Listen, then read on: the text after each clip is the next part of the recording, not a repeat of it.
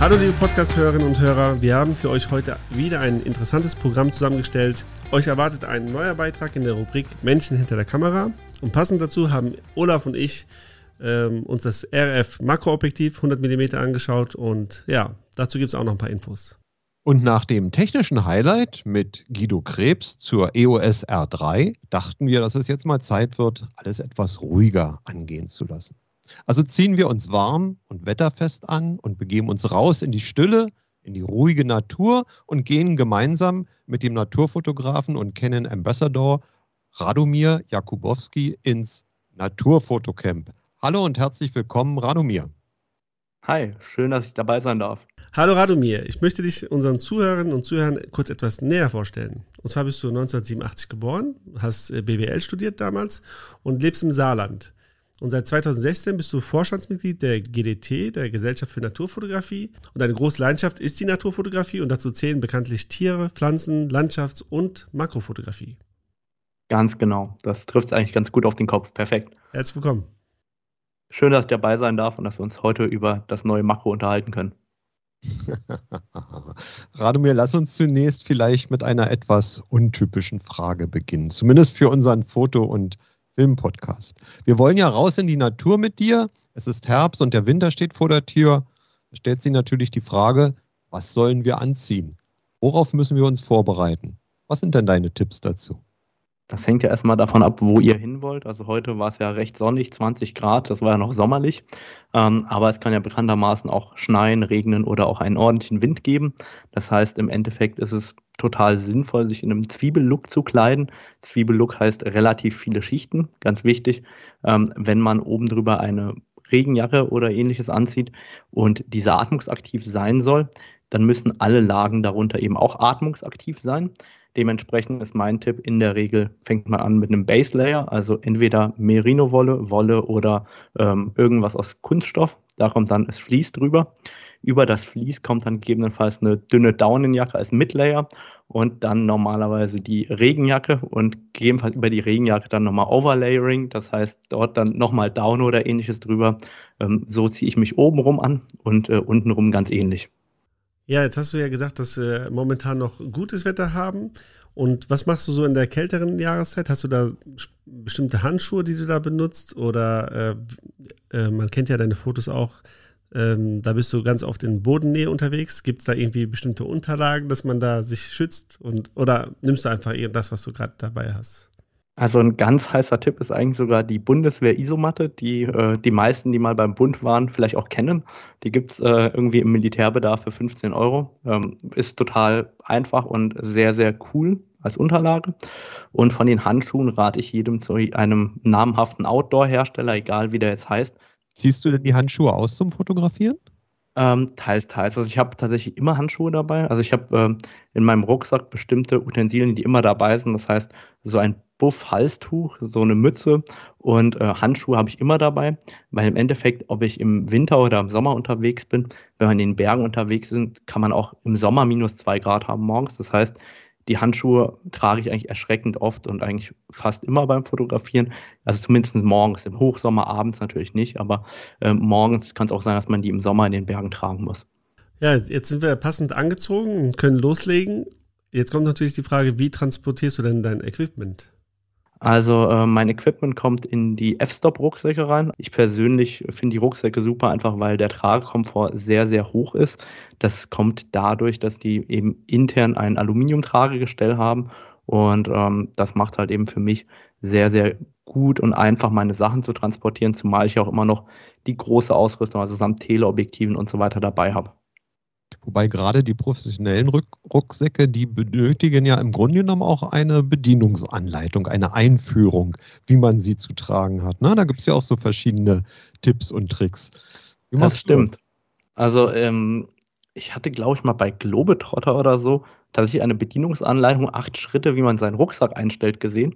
Ich fand es total sinnvoll. Ich habe auch mal einen Artikel dieses Jahr publiziert, der hatte zehn Seiten zum Thema Rucksack packen und tragen. Ähm, es ist irre schwer, das in einem Podcast zu erklären, weil eigentlich muss man den Leuten ja zeigen, an welchem Schnürchen sie gerade ziehen sollen oder an welchem Gurt sie ziehen sollen, wenn sie bergauf gehen oder bergab gehen. Das heißt, das Beispiel, läuft man bergab, ist es sinnvoll, den Rucksack weiter nach hinten fallen zu lassen, damit er einen in den Hang hineinzieht. Und läuft man bergauf, zieht man ihn etwas strammer an sich heran, um im Endeffekt genau das Gegenteilige zu haben, nämlich dass man in den Hang frontal reingedrückt wird. Und ähm, da gibt es ja ganz, ganz viele Tricks und Kniffe.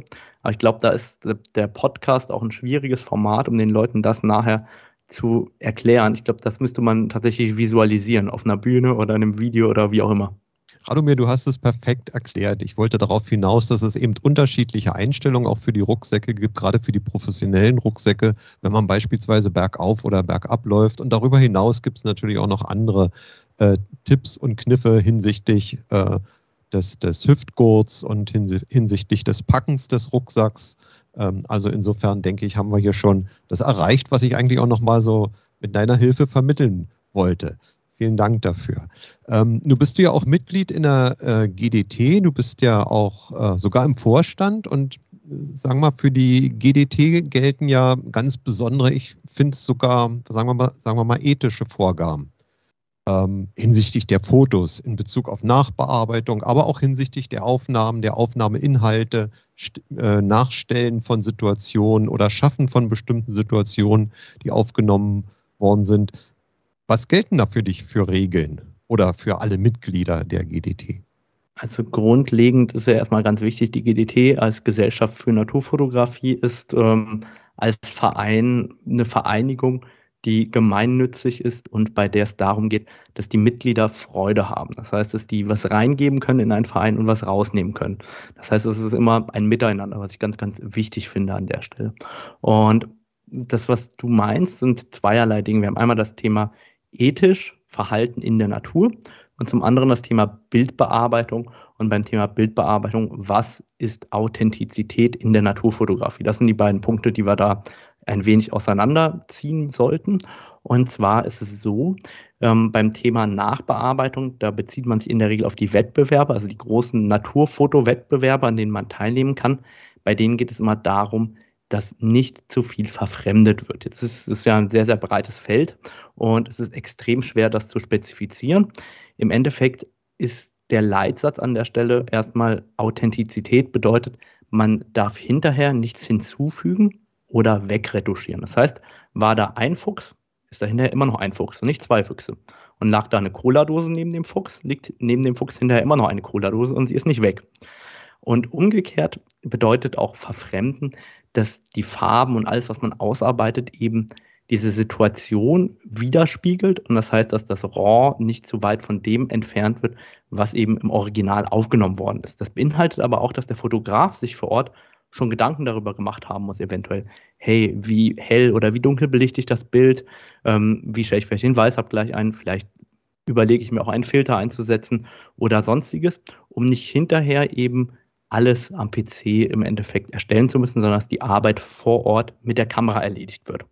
Und dann haben wir das ethische Thema, das ist das Verhalten in der Natur. Und das Thema Verhalten in der Natur ist ein sehr, sehr schwieriges Thema. Hintergrund ist einfach der, dass natürlich wir niemandem Vorgaben machen können, geschweige denn diese kontrollieren. Es geht immer darum, welchen Footprint will man hinterlassen in der Natur, wie will man umgehen vor Ort mit seinem Motiv. Und das sind solche, es geht von Selbstverständlichkeiten wie nimm deinen Müll mit wieder nach Hause, aber viel, viel wichtiger ist auch, was tue ich in der Natur und wie verhalte ich mich dort. Denn im Endeffekt, sobald ich in die Natur rausgehe, habe ich immer einen Impact auf die Natur. Und das bedeutet, ich kann ja auch Tiere verscheuchen, die ich noch gar nicht gesehen habe, weder gehört habe, dass sie da sind, noch sonst irgendwie. Und dementsprechend ist dieses Verhalten, das ethisch nachhaltig sein sollte, jetzt im Verhältnis zu den Tieren und der Natur, da legen wir eben auch Wert drauf. Sehr schön. Betrifft das auch das Thema Anreise zu den jeweiligen Fotolocations? Tatsächlich nein. Ich äußere jetzt einfach mal eine steile These, die mich schon immer rumtreibt. Ich würde sogar sagen, dass sehr, sehr viele Naturfotografen einen ähm, sehr schlechten ähm, Fußabdruck hinterlassen. Also jetzt, äh, ich, ich habe Freunde und Fotografen, die nur mit dem Fahrrad on Location fahren. Ich selber probiere auch überhaupt nicht zu fliegen. Also ich habe in den letzten drei Jahren ähm, keine Flugreisen unternommen und äh, bemühe mich auch zum Beispiel das Flugzeug komplett wegzulassen, fahre die kurzen Strecken 20, 30 Kilometer auch alle mit dem Rad. Aber dazu können wir im Endeffekt unseren Mitgliedern ja keine Vorgaben machen. Insgesamt ist aber gerade, wenn Naturfotografie ausgeweitet wird, gerade auf den Reiseaspekt, mit Sicherheit mit den Flugreisen kein besonders nachhaltiges Unterfangen. Ja, das ist äh, sehr, sehr spannend. Ähm, lass uns etwas über deine Bilder reden. Diejenigen, die dich nicht kennen, ähm, ich würde mal sagen, du hast ja schon einen besonderen Blickwinkel manchmal in deinen Bildern drin. Wie würdest du deine Bilder beschreiben für jemand, der dich nicht kennt, zum Beispiel? Der kennt deine Bilder nicht. Vielleicht fangen wir umgekehrt an. Du beschreibst mir meine Bilder, damit ich weiß, welchen Look du meinst. Aber komm, das mache ich. Pass auf. Tiefe Aufnahmeposition, Gegenlicht, Supertele, geringe Tiefenschärfe. Das sind bei dir immer wiederkehrende äh, Bildelemente, die ich immer wieder feststellen kann. Okay, dann ähm, würde ich sagen, gerade das Thema Licht treibt mich natürlich ganz besonders um, weil ohne Licht ist Fotografie eben nichts. Und äh, ich suche eigentlich immer nach dem Licht in der Fotografie und probiere eben aus dem Licht etwas zu gestalten. Und wenn das davon abweicht, was ich mir vorgenommen habe, das ist vollkommen in Ordnung. Also wenn ich mir vorgenommen habe, ich will den Braunbären fotografieren und fotografiere am Ende ein Blümchen, weil das Licht schöner ist, ist das für mich vollkommen okay. Ähm, das Thema tiefer Aufnahmestandpunkt ist oft tatsächlich auch ein Thema, ähm, das ähm, mir wichtig ist, aber da schaue ich immer auch auf den Hintergrund, weil wenn man zu tief runtergeht, je nachdem, bekommt man auch wieder störende Elemente wie den Himmel oft hinein in die Bilder. Und die kleine Schärfentiefe, die hängt ja nicht nur vom Teleobjektiv ab. Wenn ich 35 1.8 nehme und ganz nah an den Pilz gehe, ist die Schärfentiefe ja auch ganz klein. Radomir, komm, sei ehrlich, du liegst doch im Grunde genommen unter den Pilzen, wenn ich deine Aufnahmen so sehe. Sei ehrlich. Ja, also ich, ich liege schon viel auf dem Boden, also me meine Klamotten sind immer dreckig. Ganz genau. Kommen wir zur genutzten Technik, zu der von dir genutzten Technik. Wenn ich so deinen Blog verfolge, sehe ich kaum eine Canon-Kamera, kaum ein Canon-Objektiv, das du nicht besitzt bzw. nicht besessen hast. Was packst du denn eigentlich in deinen alltäglichen Rucksack und Warum kaufst du so viel? Also, das müssen wir jetzt niemandem vorspielen, aber ich denke, da ist auch das Thema Liebhaberei mit dabei. Also, obwohl das mein Job ist, ich liebe Fotografie, mir macht das irre viel Spaß. Ich kaufe auch manchmal Objektive einfach nur, weil ich sie so geil scharf finde oder ähm, weil sie ein Erinnerungsstück sind. Ich habe mir neulich nochmal das alte 2,8 200 mm gekauft von Canon, das alte EF, einfach weil ich das früher an der 10D immer benutzt habe das steht hinter mir im Schrank. Ähm, wenn ich ab und zu mal darauf zurückgreife, okay, aber ähm, es ist halt da, weil ich es gerne habe. Oder das 1,285 mm RF-Objektiv, das ganz neue, das war so scharf, als ich das von einem Kunden in der Hand hatte, hatte ich gedacht, Scheiße, das will ich auch haben. Das ist so schön scharf. Das ist vielleicht das schärfste Objektiv, das ich je gesehen habe. Und allein deshalb habe ich es gekauft. Also ihr merkt, da ist so ein bisschen Feuer und äh, Freude dran. Was ich bei mir in den Rucksack packe, das ist im Alltag vor allem ähm, erstmal ist 400 mm 2,8. Warum ich damit anfange? Ich baue meistens alles andere drumherum, weil das ist natürlich das, der größte Brocken im Rucksack, das heißt 2,8 400 mm. Da kommt dann meistens ähm, eine R5 dran, die kommt äh, so als Einheit in den Rucksack rein. Die zweite R5 mit dem 100 bis 500 mm RF-Objektiv kommt in einen Köcher, der bei mir am Hüftgurt hängt. Und dann äh, nehme ich die Objektive, die ich drumherum brauche, also 14 bis 35 mm RF, 24 bis 105 mm RF, ähm, eventuell 70 bis 200 mm RF. Dann ähm, habe ich die 35er und die 85er Festbrennweite als RF, das 100er Makro, das neu, über das wir uns noch unterhalten wollen, als RF. Und ähm, dann habe ich auch noch einen Haufen Exoten, die ich nach Bedarf mitnehme, also wie zum Beispiel ein 2,0, 200 mm oder 2,0, 135 mm oder auch mal ein Tilt-Shift oder ein MPE-Lupenobjektiv. Also das sind so die Exoten, die nimmt man dann auch mal mit, die sind aber natürlich nicht immer dabei. Das sind jetzt aber summa summarum, äh, wie viel Kilo auf deinem Rücken? Wenn ich ehrlich bin, keine Ahnung. Also das ist, ist, ja nur ein Bruchteil von dem. Da kommt ja noch Wasser dazu, Proteinriegel, Kopflampe, Akkus, Speicherkarten, ähm, Klamotten, eine Bandage, ähm, Werkzeug, verschiedene Schnellwechseleinheiten, Stativ. Also ich komme normal schon auf 20 Kilo plus. Also wir, wir stellen fest, du nimmst nur das Nötigste mit. genau, ich bin sehr gut darin, mich zu beschränken. Sehr gut. Ähm, Radomir, du bist ja auch Buchautor und Verfasser zahlreicher äh, Fachartikel. Was treibt dich an? Was mich antreibt, ist eine extrem schwierige Frage, weil ohne jetzt ganz weit ausschweifen zu wollen, ist für mich die Freude an der Fotografie und die Freude an Natur, am Leben daran zu machen, was ich möchte, ist im Endeffekt das, was mich antreibt. Weil mein Ziel ist nicht, ähm, bis 65 zu arbeiten und zu sagen, okay, jetzt gehe ich in Rente, sondern mein Ziel ist, das zu machen, wo mein Herz schlägt, was mir Freude bereitet. Und vielleicht kann ich das dann ja auch noch mit 70 machen, wenn ich Freude daran habe. Sehr schön. Kann ich unterschreiben, die Einstellung. Also habt euch schon für ein nach hinten verschobenes Rentenalter entschieden gerade. Ähm, Vielleicht auch nach vorne. Vielleicht werden ja meine Bilder noch unfassbar wertvoll und ich bin mit 50 Millionär. Das kannst du jetzt auch nicht ausschließen. Wohl wahr, das, das könnte durchaus zutreffen. Ähm, ich würde noch mal ganz gerne auf, dein, äh, auf deinen Blog, auf deine äh, Homepage zu sprechen kommen. Du ähm, bist ja auch da immer wieder mal unterwegs und berichtest von deinen Erfahrungen mit neuem Equipment. Du hast auch gerade berichtet, die EOS R5 ist bei dir in doppelter Ausfertigung immer aktuell mit dabei. Mich würde erst mal interessieren, warum betreibst du diesen Blog so intensiv? Und die nächste Frage wäre, EOS R5, hohe Auflösung. Von der EOS R3 hast du sicherlich auch schon gehört.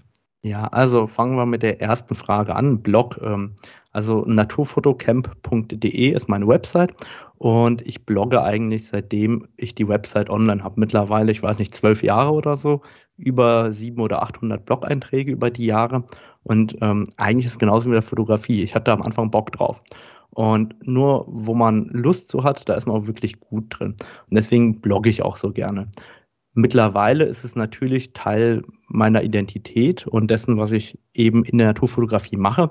Mir war anfangs, als ich das gemacht habe, nie bewusst, dass irgendwann Bloggen auch ähm, im Zeitalter von SEO, also Search Engine Optimization, im Endeffekt digitales Gold ist, weil ähm, natürlich generiere ich dadurch, dass ich so viel geblockt habe über die Jahre, sehr, sehr viele Blogbesucher für unterschiedlichste ähm, Suchanfragen über Google.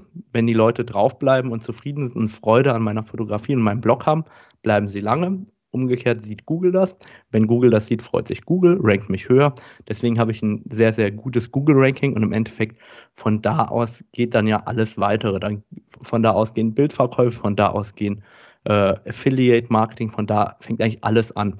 Mir war nie bewusst, dass das mal ein großes Ding werden würde und heute würde man auch sagen, hey, Bloggen ist vielleicht ein bisschen oldschool, aber tatsächlich ich blogge nach wie vor gerne. Mittlerweile ist noch ein Podcast dazugekommen, der ein bisschen breiter ist. Also der Bohnensack, der beschäftigt sich nicht nur mit Naturfotografie, sondern mit naturfotonahen Themen im weitesten Sinne.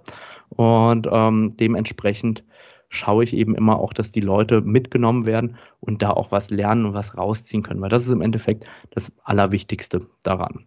Und dann stellst du mir die Frage R5 oder R3. Ähm, ich hatte ja auch eine R3 schon ähm, hier in der Vorserie. Ähm, es ist eine ganz schwierige Frage mit der Auflösung, weil die ist natürlich für mich nicht unwesentlich. Und das hängt einfach damit zusammen, dass ich bestimmte Kunden habe, die eine sehr hohe Erwartung an die Auflösung haben. Ich habe einen Rahmenvertrag mit einem sehr großen oder vielleicht dem größten Verlagshaus der Welt, die erwarten von mir 9000 Pixel lange Kantenlänge. Das heißt, die kriegen schon aus der R5 nur interpoliertes Material. Und ich habe regelmäßig Kunden, die Druckgrößen von vier, fünf oder acht Metern auf Messen zeigen. Und die erwarten von mir diese hohe Auflösung. Meine Herausforderung ist, ich weiß ja nie, welches Bild jetzt in dieser Auflösung gefragt sein wird. Und deswegen werde ich weiterhin mit den R5 fotografieren und werde mir keine R3 kaufen. Die R3 wäre für mich eine reine Liebhaberei. Ich muss zugeben, ich finde die Kamera voll geil, vor allem ähm, das Anfassen, das Handling finde ich total spitze. Der Sucher ist mega geil. Der Autofokus ist super. Ich finde auch tatsächlich den neuen AF-On-Button aus der 1DX Mark III ähm, an der spiegellosen S richtig cool, weil ich so schnell mein Autofokusfeld verschieben kann. Also die Kamera insgesamt begeistert mich. Und 24 Megapixel reichen eigentlich fast jedem normalen Fotografen aus, solange er eben nicht diese Kunden bedienen muss, die ich teilweise bediene. Und das ist sozusagen mein Nadelöhr an der Stelle oder meine Krux oder wie man es auch mal nennen möchte. Ja, da wir gerade bei Kameras und Equipment sind, ähm, was würdest du einem Einsteiger empfehlen? Wie, wie fang, fängt man da an, damit man sein Geld da richtig, also in die richtige Richtung investiert sozusagen? Der kann sich ja keine R3 wahrscheinlich leisten, äh, sondern muss ja irgendwo anfangen wie wir alle. Also ich würde auf jeden Fall eine Kamera kaufen, die wäre für mich jetzt erstmal zweitrangig.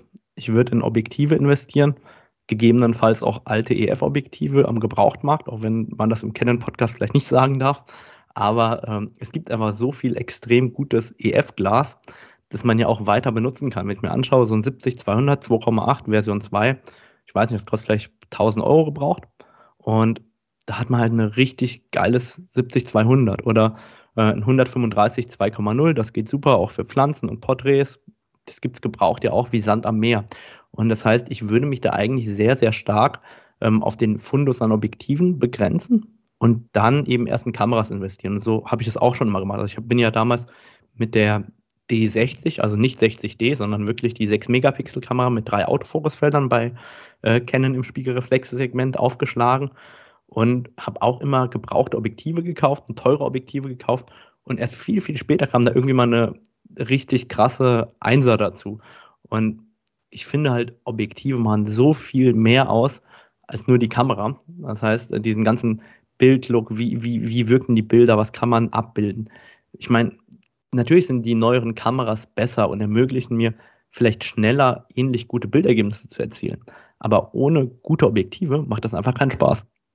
Also ich finde, das waren eigentlich hervorragende Schlussworte und wir wollten ja noch äh, über das äh, RF100 LIS Makroobjektiv reden. Aber da wir so schön gerade im Gespräch sind mit Radomir, bleib doch noch ein bisschen bei uns und erzähl uns doch mal von deinen Erfahrungen mit dem RF100. Du hattest das ja auch schon im Einsatz. Besitzt du wahrscheinlich das Objektiv auch immer aktuell noch? Was ist dein ja. Eindruck? Ja, also ich hatte sowohl die Vorserie als mittlerweile auch die Serie, die habe ich mir natürlich schon gekauft. Ähm, auch die Stativstelle habe ich mir dazu gekauft, weil natürlich. ich einfach ähm, Makroobjektive mit Stativstelle bevorzuge, gerade wenn man ähm, mit dem Stativ auch vor Ort arbeitet oder mit dem Einstellschlitten. Generell ähm, gab es ja von Canon ein super 100 mm Makro. Das neue 100 mm Makro als RF ist einfach noch schöner und bietet noch mehr Möglichkeiten. Was mir aufgefallen ist, nach jetzt vielleicht, ich weiß nicht, 5000 Bildern und äh, drei, vier Monaten, die ich wirklich benutzt habe, ist erstmal der größere Abbildungsmaßstab. Das heißt, ähm, wir haben jetzt einen Abbildungsmaßstab von 1,4 zu 1 anstatt 1 zu 1. Das heißt, mittlerweile kann man noch näher ran ans Motiv und das Motiv noch größer darstellen. Das ist ein immenser Vorteil, weil vorher hätte man Zwischenringe oder andere Lösungen suchen müssen, um näher ranzukommen oder das Lupenobjektiv nehmen. Das heißt, das macht das Objektiv vielseitiger. Zudem ähm, ist es deutlich leichter und angenehmer im Handling als das alte 100 mm Makro mit dem Adapter. Ähm, das fiel mir auf, als ich neulich nochmal das 100 mm LDS Makro als EF adaptiert hatte an meiner R5 und dann haben wir einen neuen SA Control Ring. Also dieser SA Control Ring, ähm, dahinter verbirgt sich Spherical Aberration Control. Das bedeutet, man kann diesen Ring von 0, wo man den auch ähm, fest arretieren kann, auf plus 4 oder minus 4 drehen oder natürlich auch dazwischen irgendwo. Und es hat einen Einfluss auf das Bouquet im Endeffekt. Das heißt, wenn ich in Richtung Plus drehe, werden unschärfe Kreise schärfer gezeichnet. Dann bekommt man so eine Art Bubble Bouquet kann, kennen viele vermutlich vom Trioplan ähm, 100 mm, das eigentlich dafür sehr, sehr bekannt ist. Und dreht man das äh, in die andere Richtung, in den Minusbereich, so kriegt man eine Art Swirl-Effekt. Swirl-Effekt kennt man vielleicht vom alten Helios ähm, 85 mm, 1.5. Und das erweitert natürlich das Portfolio von dem, was man machen kann, unheimlich, weil A, vielleicht braucht man diese alten Schinken nicht mehr unbedingt dabei haben, die ja auch wieder Gewicht kosten. Ähm, und B, hat man einfach sehr, sehr viele kreative Ansatzmöglichkeiten, um mit diesem Objektiv äh, spielen zu können. Zudem ist der Autofokus super schnell, der Bildstabilisator arbeitet super gut. Also es ist auf jeden Fall ein sehr, sehr praxistaugliches und kompaktes Makroobjektiv für die R-Kameras. Also, ich glaube, dem ist ja fast nichts mehr hinzuzufügen. Du hast im Prinzip das Wichtigste aufgezählt. Also. Ich habe doch gesagt, One-Take machen wir hier. Radomir, wir möchten uns ganz, ganz herzlich bei dir bedanken. War wirklich ein interessantes Gespräch. Ich glaube, wir haben äh, selber und auch unsere Zuhörenden sehr viele neue Eindrücke und auch vielleicht neue Informationen erhalten. Wir wünschen dir weiterhin viel Erfolg äh, mit all deinen Aktivitäten und bedanken uns recht herzlich. Super, ich bedanke mich bei euch, dass ich dabei sein konnte. Dann werde ich mir mal auch ein paar eurer anderen Episoden anhören, weil ich muss zugeben, bis jetzt äh, fehlte mir dazu noch die Zeit. Alles klar. Vielen Dank, dass du da warst. Bis dahin. Gerne. Tschüss.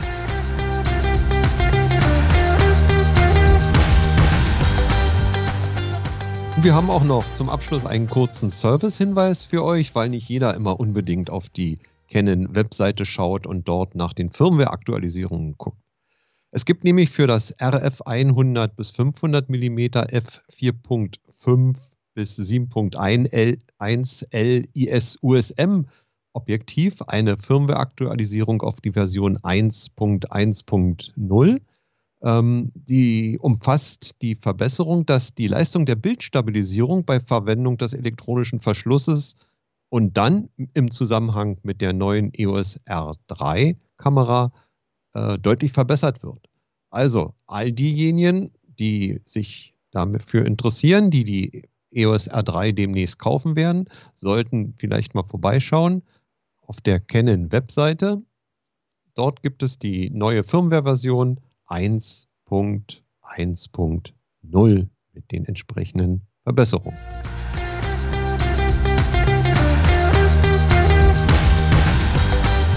Das war es dann auch schon für diese Folge. Olaf, wen haben wir denn beim nächsten Mal zu Gast? Einen großen, einen großen der Fotografie und einen großen äh, des Fernsehens sogar. Der Robert Mark Lehmann wird bei uns zu Gast sein und er wird uns Rede und Antwort stehen zu dem Thema Nachhaltigkeit, Nachhaltigkeit in der Fotografie. Klingt sehr spannend. Und für all diejenigen, die Fragen, Ergänzungen oder Verbesserungsvorschläge haben, schreibt uns gerne eine E-Mail an podcast@canon-academy.de. Wir hören uns in der nächsten Folge. Bleibt kreativ. Tschüss und bye bye.